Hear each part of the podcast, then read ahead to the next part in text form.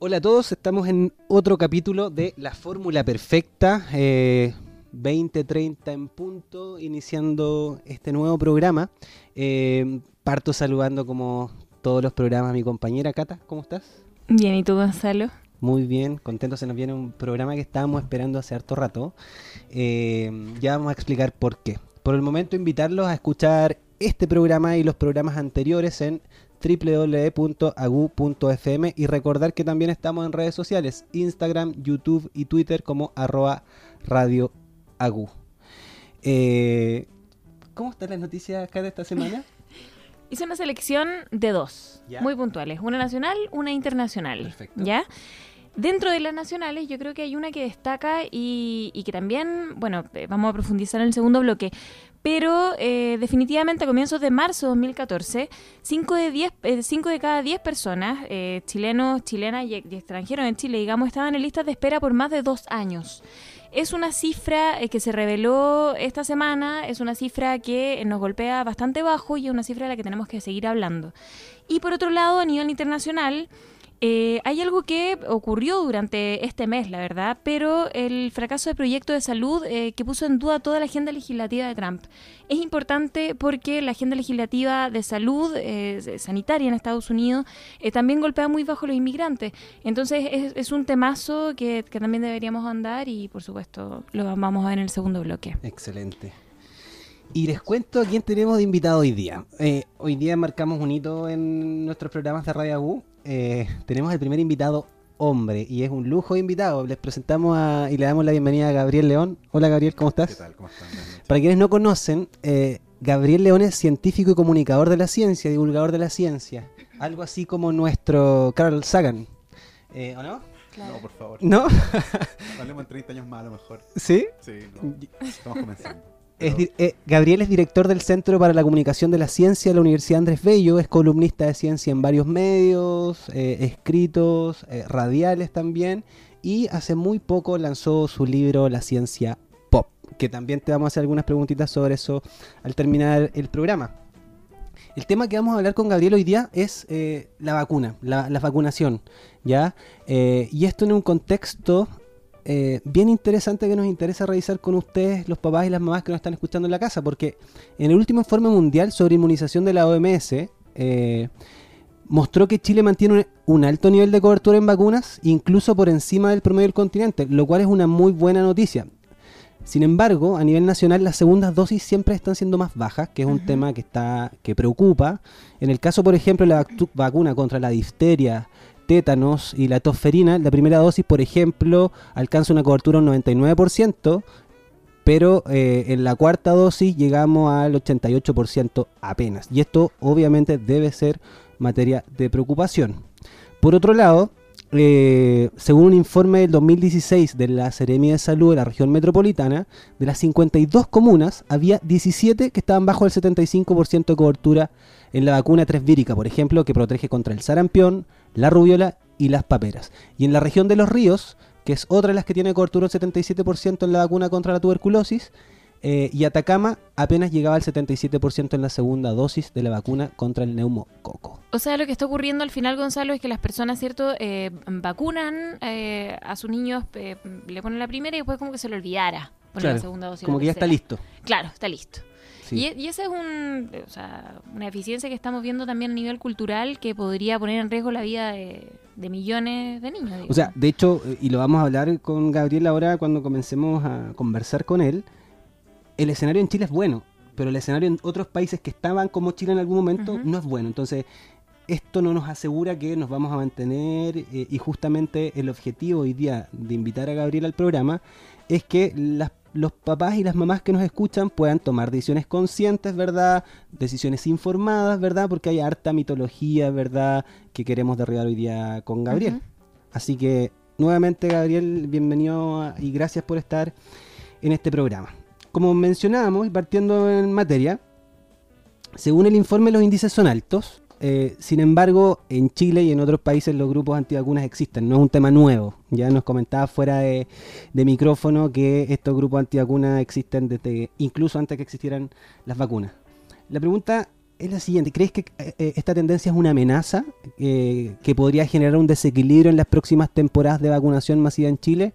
¿O esta tendencia está cambiando y volvemos a ser un país que cree en la inmunización como un camino efectivo? Si uno mira el panorama internacional, eh, lo que está pasando hoy día en Europa, por ejemplo, con sarampión, que es una enfermedad que está prácticamente erradicada de Europa, eh, en el último año hubo 35 muertos por sarampión en Europa, con 7.000 casos en Rumania. Y el caso de Rumania es particularmente interesante porque emerge el problema a partir de una figura pública, un rostro de televisión, que se convierte en el rostro de una campaña contra las vacunas. Y tiene un impacto gigantesco en la población. Eso hace que baje la cobertura de la vacuna y de la mano con eso suben los casos con niños muertos. Entonces, son escenarios complejos eh, que nosotros uno de esos no nos ha tocado vivir todavía, ojo con eso. Pero yo creo que es importante tener en cuenta que puede volver a ocurrir, particularmente porque si en Alemania está pasando, en Italia está pasando, en Francia está pasando, eventualmente que también se replique en otros lugares del mundo. Entonces hay que estar preocupado y no quitarle de vista al- a este asunto, ¿cierto? Que podría llegar a convertirse en un problema de salud pública grave. Entonces yo creo que es importante tenerlo en cuenta, no hacerse los lesos de que no existe. Y está reforzando constantemente la importancia. Bueno, de hecho, de hecho en ese sentido, las, las campañas del MinSal, por ejemplo, de vacunación, eh, que son permanentes y todo, son un poco creativas, por así decirlo. Yo creo que no todavía no han incorporado el lenguaje y la forma de hablar que hay que tener cuando uno quiere transmitir de manera efectiva un mensaje. Mm. Porque con, con avisar que está disponible la vacuna no basta muchas veces.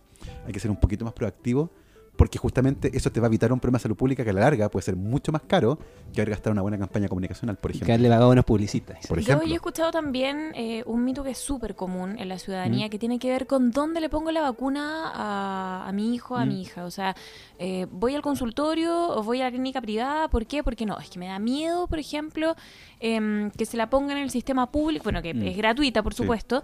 Pero no, me da miedo porque se la pueden poner mal. Eh, no sé, me Es de distinta calidad. es de distinta calidad. Sí. O sea, eh, eh, que son mitos que hay que derribar porque en realidad no, no tienen ningún yo creo, sentido. yo creo que es tremendamente importante eh, que las personas se, se informen cuáles son los estándares de, de fabricación de una vacuna el día de hoy.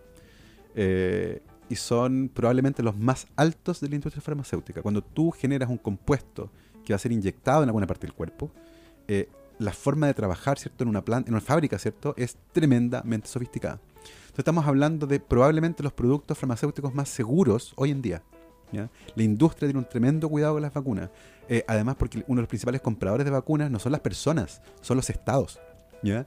Eh, y más aún, y esto es un dato que es interesante, el negocio de las vacunas para las farmacéuticas es despreciable.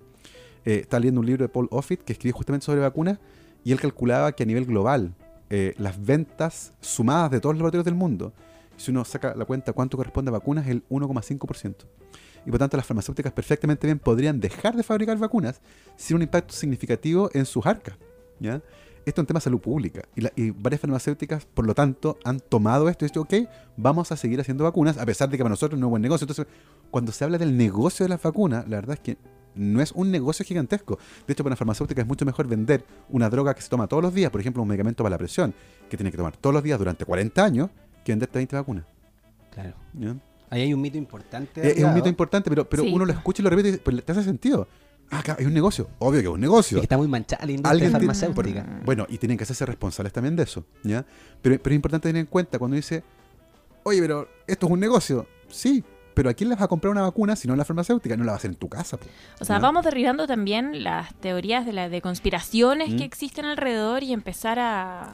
Ahora, es, es interesante porque, porque las ansiedades que aparecen con respecto a las vacunas son súper antiguas. Eh, de hecho, cuando me, me pasó a mí con, con mi hija chica, cuando tuvo una bronquitis, me acuerdo que la llamamos al, al médico, le atendió una, una kinesióloga, que le tuvo que hacer masaje súper... Y yo tenía ganas de agarrar a mi cabra chica y salir corriendo, porque yo veía que lo estaba pasando pésimo. Pero, pero finalmente hay que entender que hay procedimientos que a la larga son lo mejor para tu hijo, ¿cierto? Y esto del pinchazo pasa lo mismo, cuando uno ve que van a introducir una aguja Mm. metálica en el cuerpo de tu cabro chico que es de este porte, y evidentemente eso genera ansiedad. Y es algo súper normal. Entonces la pregunta es cómo tecnológicamente nos hacemos cargo de eso. Y hace muy poquito tiempo atrás vi un- una publicación donde mostraban la primera vacuna contra la influenza, que es una vacuna que se aplica todos los años, que está hecho con nanoagujas.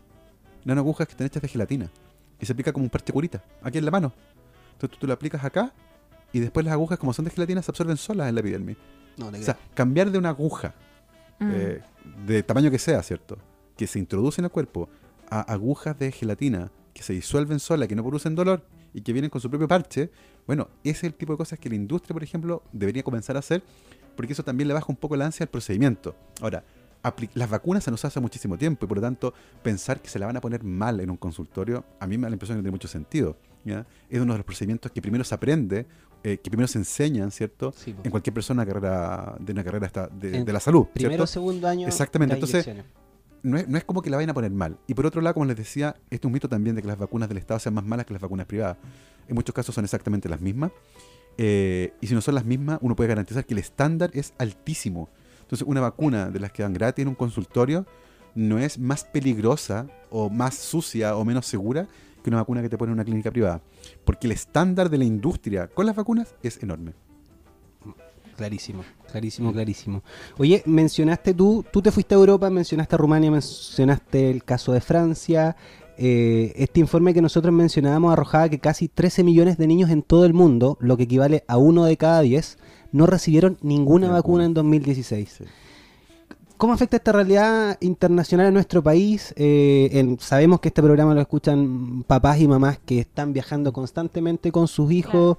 ¿Estos papás y estas mamás deben tomar consideraciones a la hora de viajar, por ejemplo? De hecho, sí. Eh, si tú vas a ir a un lugar donde hay un brote epidémico, asegúrate que tienes puestas todas las dosis de vacuna. Ojo, las vacunas siguen siendo una tecnología humana y por definición no hay ninguna tecnología humana que sea infalible. Cuando ustedes mm. compran un pasaje en avión, la línea aérea no te garantiza que vas a aterrizar. Los aviones se caen, ¿ya? Y, sabemos eso. Todas las tecnologías humanas tienen un riesgo y no hay nada que sea 100% seguro. Pero sí, cuando uno tiene todas las dosis de vacuna correspondientes, el riesgo de que te llegues a infectar es efectivamente mucho más bajo. No es una garantía que no te va a pasar, ¿ya? Porque no podemos garantizar eso.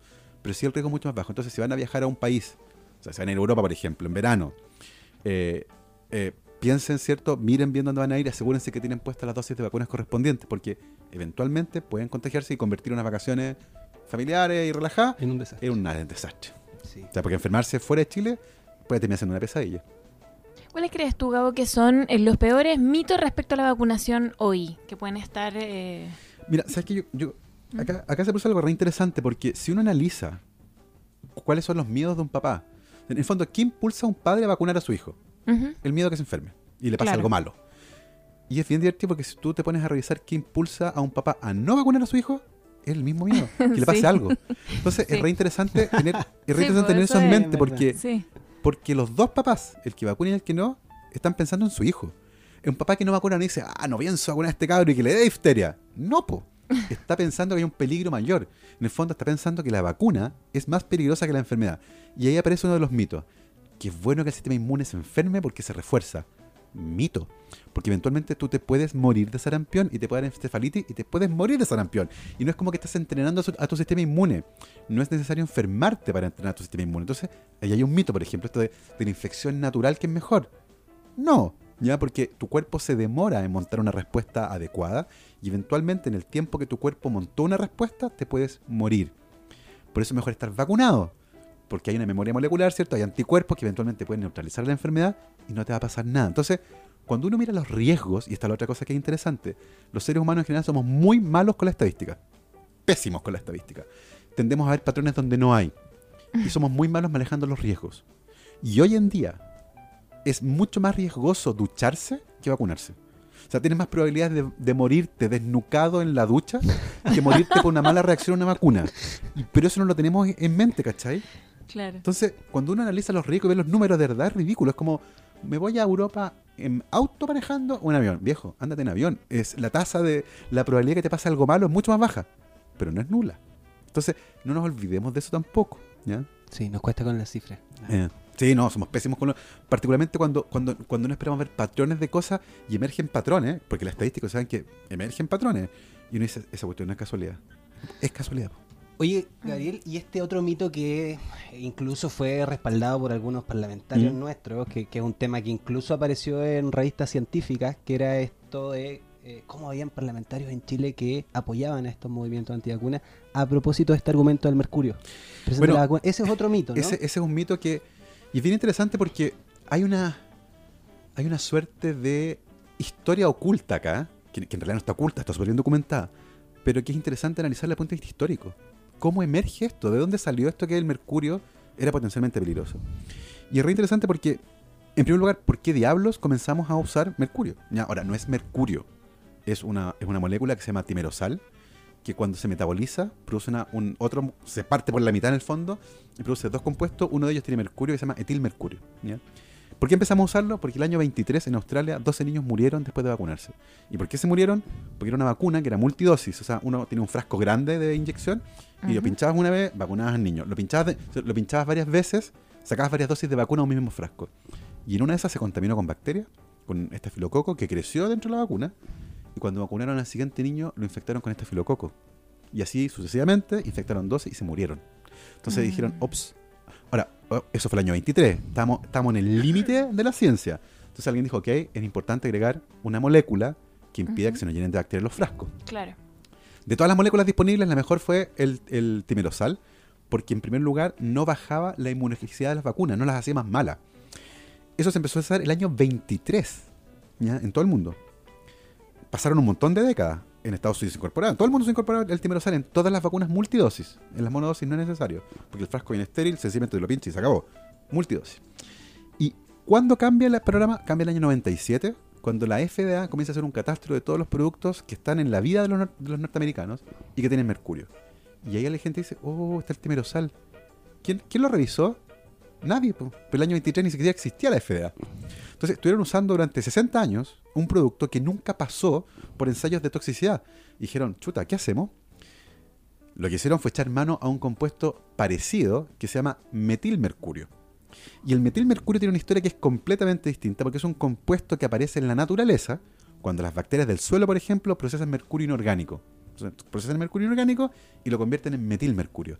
Y el metilmercurio es extremadamente tóxico. Lo sabemos porque hay dos incidentes importantes. Uno que ocurrió en Japón con una contaminación en una playa donde la gente comió el pescado contaminado con metilmercurio y hubo graves daños neurológicos. Y el segundo caso fue en Pakistán donde importaron granos de trigo cubiertos por un fungicida basado en metilmercurio que estaban pensadas para sembrarse. Y la gente tomó la semilla y hizo pan al tiro porque tenían hambre. No la sembraron. Y, las- y la- y procesaron pan con metilmercurio. Y se comieron el pan y de nuevo aparecieron estos síntomas que había en, Japón. Y estos dos incidentes, más casos de Islas Faroe, permitieron cuantificar cuál era la dosis máxima admisible de metilmercurio, que tiene un perfil metabólico y bioquímico distinto al etilmercurio. ¿ya? Esto es como el metanol con el etanol. Uno se puede mandar un taco de etanol, te vaya a curar. Te mandáis un taco de metanol, quedáis ciego y te podéis morir. Son moléculas muy parecidas, pero son químicamente hablando muy distintas. ¿ya? En química que dos cosas sean parecidas no quiere decir que actúen igual. Entonces, no había datos para el etilmercurio, pero había datos para el metilmercurio. Y según cuatro agencias que tenían límites establecidos para el metilmercurio, lo que se estaba usando en Estados Unidos de etilmercurio sobrepasaba uno de los cuatro límites. ¿ya? Entonces dijeron, ¿sabes qué? Como no sabemos, porque no hay estudio, y sobrepasa uno de los cuatro, los otros tres no lo sobrepasaba, vamos a, por precaución, dejar de usarlo. Y eso fue el 97 que se descubrió y el 99 se implementó. Efectivamente, algunos estados dejaron de usarlo. En, en- en- en California se dejó de usar timerosal rápidamente. Y el segundo elemento que apareció acá es un grupo de padres de niños autistas. Y acá viene la otra historia que es re Mm. compleja. ¿Por qué? Porque el autismo se define el año, en los años 40, ¿cierto? La primera definición formal de autismo. Pero con el paso del tiempo, cuando se incorporan los manuales de enfermedades psiquiátricas, por ejemplo, comienza a cambiar de a poco su definición. Y el cambio de la definición hace que se amplíe la cantidad de niños que cae dentro de la categoría. Y, eso pasó en los 90, de hecho en el año 94, cuando aparece ¿cierto? la primera definición de trastornos del espectro autista, eh, se amplía la definición y muchos niños que antes eran diagnosticados, por ejemplo, con retraso mental, cayeron dentro de este espectro de trastornos del, eh, autistas. Entonces, dio la impresión de que había muchos niños diagnosticados con autismo, pero era porque se cambió la forma de diagnosticarlo. Y de la mano con eso, faltaban especialistas. Había pocos médicos para la enorme cantidad de pacientes y Claro. aparecieron agrupaciones de padres para apoyarse. Ah, Entonces aparece, por ejemplo, Rainman, que es súper importante porque cambia la aproximación a esta- a una condición que era muy poco conocida, ¿cierto?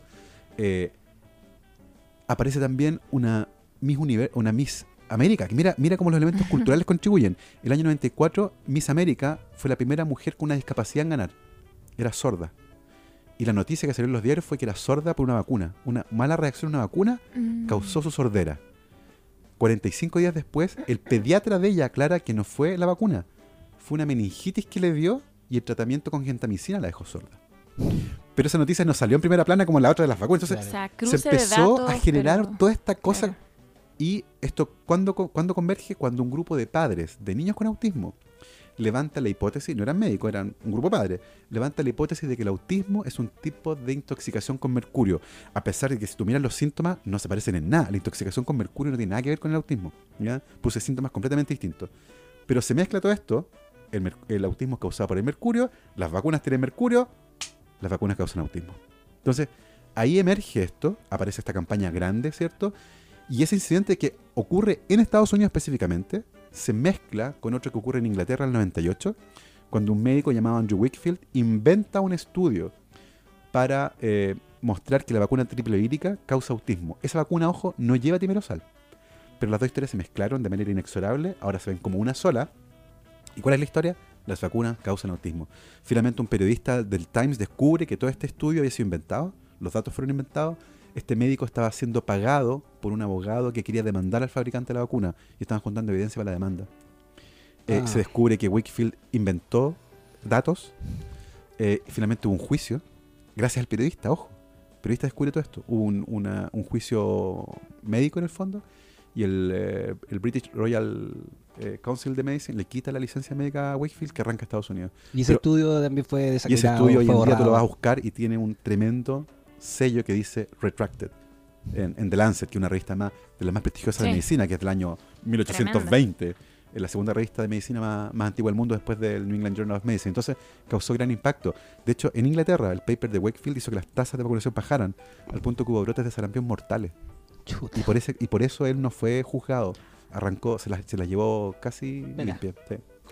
Bueno, ustedes se preguntarán, ¿con quién hablamos de tanto dato histórico? Bueno, con el autor del libro La Ciencia Pop, eh, Gabriel León, científico y comunicador de la ciencia, académico de la Universidad Andrés Bello. Seguimos hablando con Twitter Gabriel. influyente. Twitter influyente, sí, en Twitter, arroba Gabo Tuitero, importante. Eh, y vamos a tomarnos un descanso de esta conversación, vamos a ir a una canción, vamos a escuchar a Camila Moreno con su canción Libres y Estúpidos. Vamos y volvemos.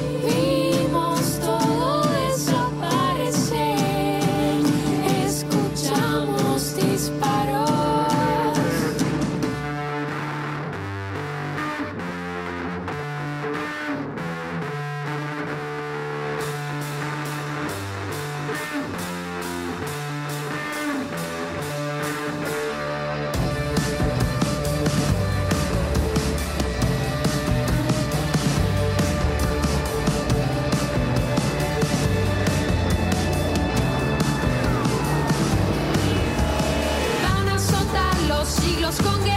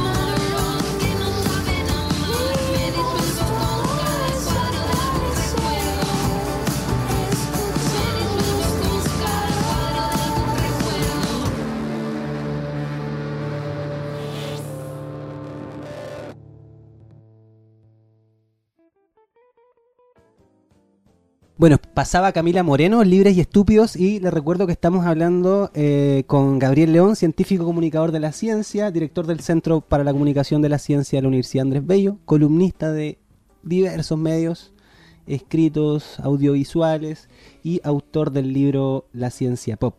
Estamos hablando de vacunas. Eh, si bien te paseaste al inicio de la entrevista, Gabriel, por este tema, me gustaría profundizar un poco en esto y preguntarte eh, a propósito de toda esta vuelta histórica que nos dimos y de cómo, cómo, cómo emergían estas creencias, cómo se instalan Mm. en la sociedad, ¿qué responsabilidad crees tú le cabe al Estado respecto de las madres y padres eh, antivacunas o estos, de estos grupos antivacunas? Te pregunto en términos comunicacionales y legales, y, y te voy a poner el contexto. Eh, en Italia, hace un par de semanas, eh, el Congreso, el Parlamento italiano, votó para obligar a los padres a vacunar a sus hijos. Entonces, mira, la coacción funciona. En estos casos, ¿estamos cerca en Chile o lejos de este escenario que se presentó en Italia? Mira, eh, la respuesta de los distintos estados ha sido diferente. Australia e Italia son las que han tomado medidas más drásticas. De hecho, en Australia comenzaron quitando beneficios tributarios. O sea, cuando tú hacías tu declaración de impuestos y te volvían lucas por tu crédito hipotecario, si tú no habías vacunado, te dejaban devolver la plata. Partieron por ahí, Ya. al bolsillo. Y con el tiempo empezaron ya a aplicar normas como si usted no está vacunado, no puede ir al jardín infantil del Estado. Directamente a cortar beneficios. Esto en Australia. Eso en Australia. Eh, y funcionó. Eh, las tasas de vacunación subieron de nuevo a niveles eh, que permiten impedir brotes epidémicos grandes. En Italia la, la respuesta fue similar. En Alemania no. El gobierno alemán dijo, ¿sabes qué? No podemos obligar a la gente. estas medidas no funcionan mucho. Y lo que sí es obligatorio es que tú antes de no vacunar, tienes que consultar con un especialista que te informe cuáles son los peligros de tu decisión. ¿ya? Ahora, ¿por Pero, qué le- por qué- Gabo, disculpa, ¿Mm? pero estas medidas no funcionan mucho por el perfil epidemiológico alemán, porque al final No, cada tiene, país tiene- tiene, que ver, es una cuestión de idiosincrasia. Eh, cuando en la, en la Inglaterra victoriana se declaró obligatoria la vacuna contra la viruela, que era una enfermedad terrible, emergió un potente movimiento que salió en defensa de las libertades individuales. ¿ya? Evidentemente uno puede justificarlo desde el punto de vista de las libertades individuales, pero para eso hay que olvidarse de todo lo que uno sabe de epidemiología. Porque el efecto rebaño es tremendamente Ah, importante desde el punto de vista epidemiológico. Por eso que el Estado se mete. Entonces, Mm. ¿qué diablo es el efecto rebaño? El efecto rebaño es un efecto que se da a nivel de poblaciones. ¿ya? Eh, ¿Y en qué consiste? Que las epidemias solo, los virus, por ejemplo, solo se propagan entre personas que o están no vacunadas o mal vacunadas. ¿ya? O una vacuna que no funcionó, por ejemplo. O se general- colocaron la primera dosis y no la otra. dos. Exacto, por ejemplo. Claro. Entonces, pero si en una población están todos vacunados, perfecto, y tú tienes a una guagua recién nacida al medio, la probabilidad de que se contagie es casi nula. Pero a medida que más individuos de ese grupo dejan de vacunarse, la probabilidad de que emerja un brote epidémico es más alta. Ese efecto de protección por la inmunidad del resto se llama protección de rebaño. Es tremendamente importante desde el punto de vista de la salud pública, no individual. Cuando yo me vacuno, me protejo yo, ¿cierto? Individual, pero al Estado le interesa porque además eso contribuye a la inmunidad de rebaño. Es tremendamente importante. Por eso que el Estado se mete y por eso que dejó de ser un asunto de libertades individuales. Pero sin embargo, en la, en la Inglaterra victoriana la presión fue mucha, porque no se conocía el efecto rebaño en esa época, no estaba muy claro, ¿cierto? No estaba bien descrito. Eh, y finalmente ahí aparecen estas excepciones de vacunación. Y tú decías que yo tengo reparos con la vacuna y tú ya hay un formulario y vienen de esa época, de 1880. ¿ya? Pero fue en el fondo la obligatoriedad la que generó la respuesta. Entonces, no está del todo claro que obligarse a lo mejor. ¿ya? Evidentemente lo más fácil. Y Claro. poner multa y todo. Pero educar e informar debería ser lo apropiado. O sea, me parece la, la decisión de los alemanes la más civilizada probablemente. Bueno. En el fondo, si usted, mamá o papá, no quiere vacunar a su hijo, está bien, tome la decisión, pero antes Infórmese en los riesgos. Informes de los riesgos. Ahora, ojo que que es un balance delicado porque eso le genera al Estado al mismo el- un problema. Porque finalmente, si hay un brote epidémico, porque la tasa de cobertura bajó, el que se hace responsable a la larga es el Estado. sí. Entonces Mm. es un balance súper delicado. Ahora, ¿qué es lo más relevante acá? ¿Cómo tú comunicas esto? De hecho, si tú tomas muchos de los problemas que existen hoy en día en cualquier industria, eh, muchos de los problemas que existen con sus clientes tienen que ver con falta de comunicación, que no han sabido explicar cuáles son sus problemas. Eh, y en el caso de las vacunas pasa algo similar. Yo creo que el Estado debería ser más proactivo a la hora de informar de mejor manera por qué diablo es importante que uno se vacune. Eh, hay gente que no entiende, por ejemplo, ¿por qué todos los años me tengo que vacunar contra la influenza? Me vacuné contra la influenza y me dio influenza igual. No, Claro. ¿Hay alguien explicando? Porque son cosas que pasan y, hay- y sabemos perfectamente bien muy por qué pasan. ¿Estamos explicando bien eso? ¿Llega todo el mundo a la Mm. explicación? Porque cuando tú no explicas estas cosas, empiezan a emerger estas historias. Recordemos más la época que estamos viviendo. El otro día leí una historia de un tipo que manejó seis horas con una pistola en la mano a Washington y llegó a liberar a unos niños que en teoría estaban presos en una pizzería, en una red de pedofilia encubierta por el Partido Demócrata. Y él lo leyó en, una en un sitio de noticias falsas y el tipo lo llevaron preso porque llegó a rescatar niños en plan Rambo, así. O sea, a ese nivel. Entonces, hoy en día, ojo con lo que uno lee también. Hay que ser responsable con las cosas que uno lee. No, Bueno, recuerden que... Una de las columnas alu- alucinantes que leí en 2016 era una columna que justamente hablaba de que una de las eh, de las capacidades que el ser humano de estos tiempos debe desarrollar es poder discernir Por entre lo real y lo falso que está circulando en redes Y sociales. que ahí también lo hemos hablado, claro, eh, hay, hay un tema con las redes sociales que al final son un doble filo. Por una Mm, parte, sí. uno se informa, se, o sea, de todo lo que necesita, entre comillas. Conocemos, por ejemplo, a gente como tú, nosotros nos conocimos Por redes ejemplo. sociales, o reforzamos a- Por ejemplo, gente como Gabriel, Claro. claro, nos contactamos, Mm. o sea, en el fondo... Ese es el punto. Pero por otro lado, eh, hasta, ¿hasta dónde nos sirve de alguna manera este mundo que, que al final es, un, es, un, es un doble filo y nos hace caer en estos mitos y nos hace creer en cosas que no son? Mira, ahí, se produce una dinámica bien interesante porque antiguamente había dos categorías. Ignorante y el que sabía. Ojo que ign- ignorante no es un insulto, es sencillamente no saber algo. Eh, por ejemplo, hace 40 años atrás, el que no tenía enciclopedia no sabía nada de los egipcios, a no ser que aprendería con el colegio. Entonces, ese era un límite y las enciclopedias eran caras. ¿Ya? Pero Mm. hoy en día tenemos acceso ilimitado a información. ¿ya? Y por lo tanto, hoy en día ya no hay dos categorías, hay tres. Está el que sabe, está el ignorante y está el que sabe algo que está equivocado, que está al otro lado. Cuando tú eres ignorante, enseñarte implica ir de aquí a acá, de A a B.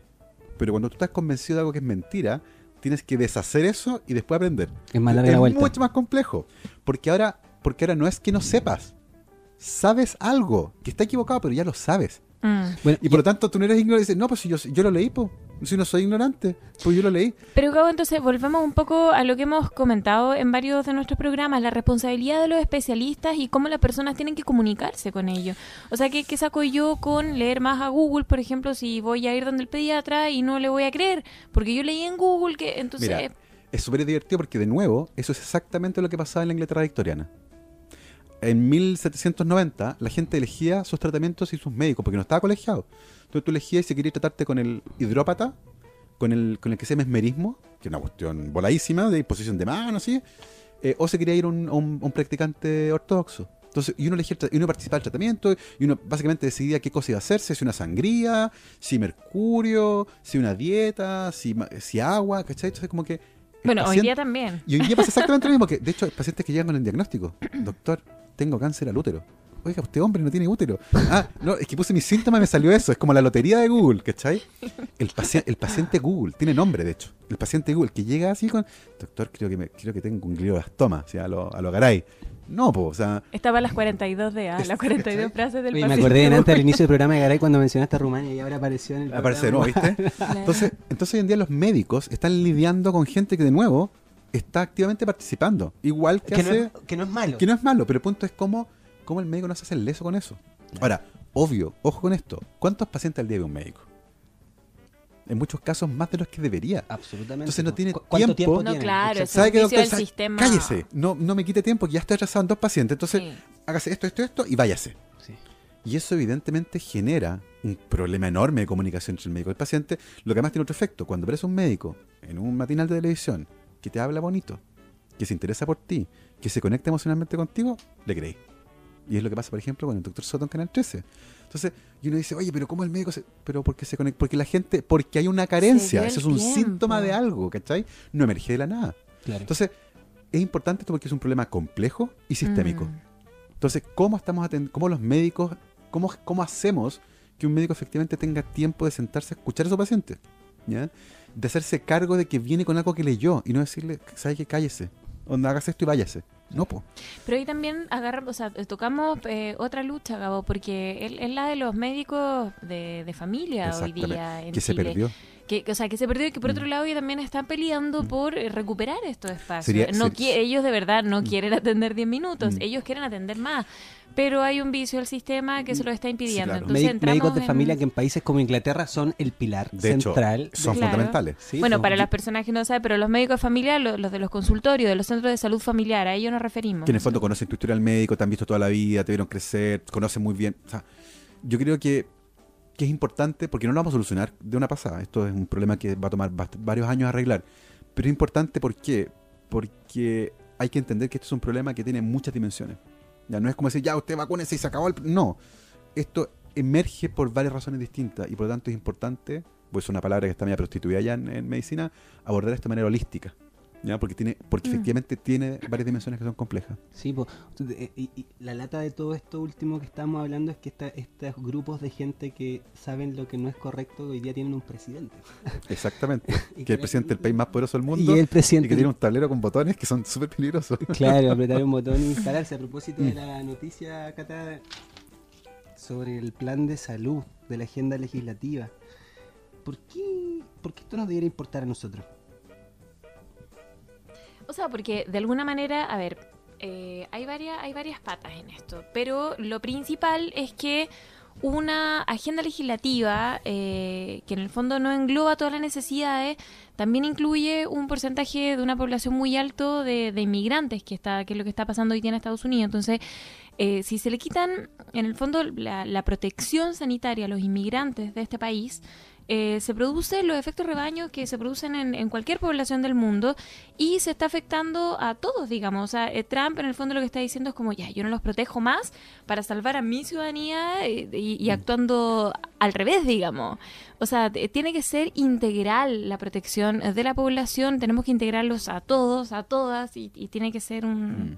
Y, y no solo eso, porque además las políticas públicas en salud tienden a ser copiadas en otros países. Además, Y es Claro. referente. Exactamente. Y es Entonces, a mí no me extrañaría nada que alguien Sí, dijera, bueno, como Trump lo hizo a Estados Unidos, nosotros también vamos a hacer una reforma que proteja a los chinos y que deje fuera. Entonces, a mí me preocupa también eso, porque a veces somos buenos copiando ideas malas. Sí, y, y- y lamentablemente consideramos que los estadounidenses son referentes de todo. Por y en salud Por supuesto. son referentes en poco y nada. O sea, Entonces, y- y yo creo que, que- es relevante también por eso, porque nos puede afectar una política pública que apareció en un país, eventualmente puede de alguna manera emerger también acá. Oye, Gabriel, partimos el programa nosotros mencionando algunos porcentajes, todas las todas las vacunas y el efecto rebaño de las distintas enfermedades tienen el mismo porcentaje no, de no, efecto eso- rebaño. Eso se calcula desde el punto de vista epidemiológico y tiene que ver con la tasa de contagio. Hay vacunas, hay enfermedades que son muchísimo más contagiosas Y que por otras. tanto el Requieren margen mar- es más- exactamente. más, Entonces, más pequeño. Sarampión es eh, probablemente de las que hay hoy día la enfermedad más contagiosa. O sea, un- una persona con sarampión puede contagiar a un montón de personas. Y por tanto ahí se requiere un mínimo del 95% de cobertura. Bajo ese porcentaje ya tienes peligros de epidemia. ¿Por qué? Porque es muy contagiosa. ¿ya? Eh, y por lo tanto depende de la enfermedad y nivel de cobertura. Así que eh, hay un cierto margen de, de juego ahí. Pero hay vacunas como la sarampión que es crítico. Y esa es justamente la que está fallando en Europa y por eso que hay brote epidémico. Entonces Italia pasó del 99 al 80 y tanto. Y ahí quedó la escoba. y que la escoba. Entonces, ojo, ojo con eso, hay que tenerlo, Mm. tenerlo en cuenta. Bien, ha sido un programa tan interesante como creíamos, aparte que eh, cortamos el hilito de los hombres eh, en el programa, más allá de, de- de mi presencia. Habíamos tenido solo mujeres, ahora lo Yo creo que tú, comentamos. tú estás eligiendo los invitados. Te ca- Te caché. Sí, eh, la Cata te propuso. Ah, muy bien, muy bien. Estamos. Se confirma la hipótesis, muy bien. Quería equilibrar. Sí, muy bien, me parece súper bien. Perfecto. Bueno, antes de despedir este programa, recordarles invitar a escucharnos en www.agu.fm. Recuerden que ahí están este programa disponible y todos los anteriores en formato podcast, así que pueden ir escuchándolo de vuelta al trabajo, camino al trabajo, eh, en el momento que ustedes quieran, en el metro. Y por las redes también, Gonzalo, en Radio Agú, ¿cierto? Estamos en Twitter, estamos en Facebook. Lo importante es que interactuemos, lo importante es que nos manden las preguntas que ustedes tengan, eh, que, que resolvamos las dudas que ustedes tengan. El- cuando escuchan a nuestros invitados, que también nos pregunten si los quieren contactar de repente vía mails, por ejemplo. O sea, la idea es que ustedes también puedan llegar a los especialistas, la idea es educarnos todo y que sigamos, por supuesto, compartiendo eh, todos los martes y los jueves a las 8.30 de la tarde. Exacto. Y solo antes de cerrar, Gabriel, eh, la ciencia pop, ¿dónde se consigue? Está Por en favor. todas las librerías de Chile. Eh, ahora salió la tercera edición, que puede que esté un poquito agotada la segunda. Tercera edición ya. o Si sea, no, un- le he ido súper- le estoy súper contento No, y de hecho, de hecho vienen dos libros acá más. en el estudio. tenemos un bestseller acá en el estudio. Sí, de hecho descubrí otro día que, que sí, fíjate. ¿Sí? ¿Ya, ya, cae dentro de la categoría Cali- bestseller? Califica, si me acuerdo fue, el lanzamiento del libro, a uno de los autores que estaba y le presenté también como un bestseller y había vendido 15.000 edi- 15.000 copias de dos libros distintos. Así como 7.000 ya te convierte en un bestseller en Chile. Oye, pero entonces, felicitaciones, Gabriel. Aprovechamos de gracias. No, felicitarte. súper contento, la verdad es que... por lo que hablábamos, por esto de la necesidad de que gente que trabaja en ciencia, haciendo Mm. ciencia, dedique tiempo a, A comunicar. a comunicarlo. Yo creo que ese es un pecado importante de los Así- académicos. pues, ¿sabes qué? Yo creo que ahí falta nueva herramienta. Eh, hoy en día los estudiantes de doctorado, por ejemplo, no tienen curso de comunicación. Y básicamente los ponen a hacer clases, por ejemplo, y los tipos no tienen idea. Y tú esperas que porque el tipo investiga haga clases buenas. No, pues. De la misma forma, no nos están formando para comunicarnos con periodistas, por ejemplo. No tenemos idea. Y de hecho, no tenemos idea cómo trabaja un periodista. El periodista no, no sabe tampoco. Y se producen malos entendidos entre ellos. Entonces, yo creo que es importante, y de a poco no me cabe duda que va a pasar, que se van a incorporar en las mallas de las carreras científicas ramos de comunicación. Esa porque es una importante. pelea, sí, no, y al revés, al revés, o sea, es, esa es, es propuesta que muchos periodistas de ciencias hemos entregado a la escuela y, y que no... Es que Va- vamos a va- ganar la pelea en algún terminar, momento, pero, va a terminar pasando, te lo pero los periodistas Sí, deberían, deberían tener por esa supuesto. especialidad. Nosotros cuando, hice, cuando compleja. hice el doctorado en la católica nos pusieron un ramo de filosofía. Por lo mismo, estaba muy cuadrado, era como biología celular y molecular muy bien, pero oiga, filosofía y la ciencia por lo menos. Sí, po. Y, y yo creo que va a pasar exactamente lo mismo con comunicación científica. No, maravilloso. Felicitaciones, Gabriel, por esto que estás haciendo. Muchas Muchas, gracias. gracias. por haber venido al programa. Gracias, y ya saben, Gracias la ciencia pop disponible en toda la librería del país. Vaya a comprarla ahora ya. Sí, nos despedimos a tu próximo programa. Chao a todos en su casa. Chau, chau. Chao.